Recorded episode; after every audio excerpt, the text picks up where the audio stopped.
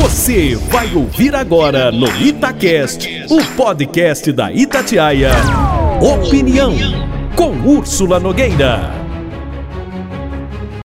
Caros leitores, a partir de hoje você vai poder ler e ouvir a minha coluna aqui no itatiaia.com.br. As marcas do abraço ao futebol feminino.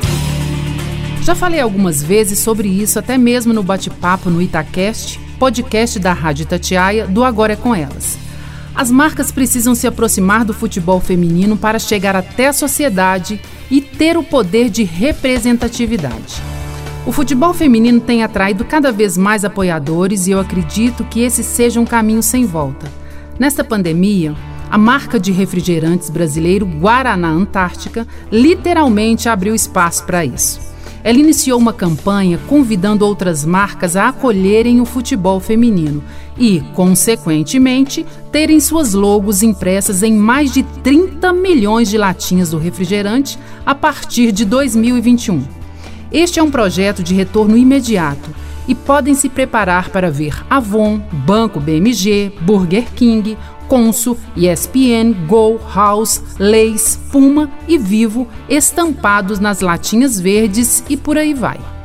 A ação do Guaraná Antártica, claro, será revertida ao futebol feminino. Ela ajudará o projeto Meninas em Campo, criado em 2016, que oferece treinos de futebol para meninas entre 9 e 17 anos. Até hoje, o projeto já atendeu mais de 200 atletas, sendo que 20 delas passaram para as equipes profissionais. Com tempo de estruturação para que cresça e ganhe ainda mais o gosto popular, o futebol feminino tem se aproximado de ideias muito próximas das que sonhamos para o esporte. Fomentar a educação, ser objeto de transformação social e espaço de geração de renda e economia de valor, além de realizar sonhos. É, Zagalo. O mundo vai ter que nos engolir. Tchau, até a próxima!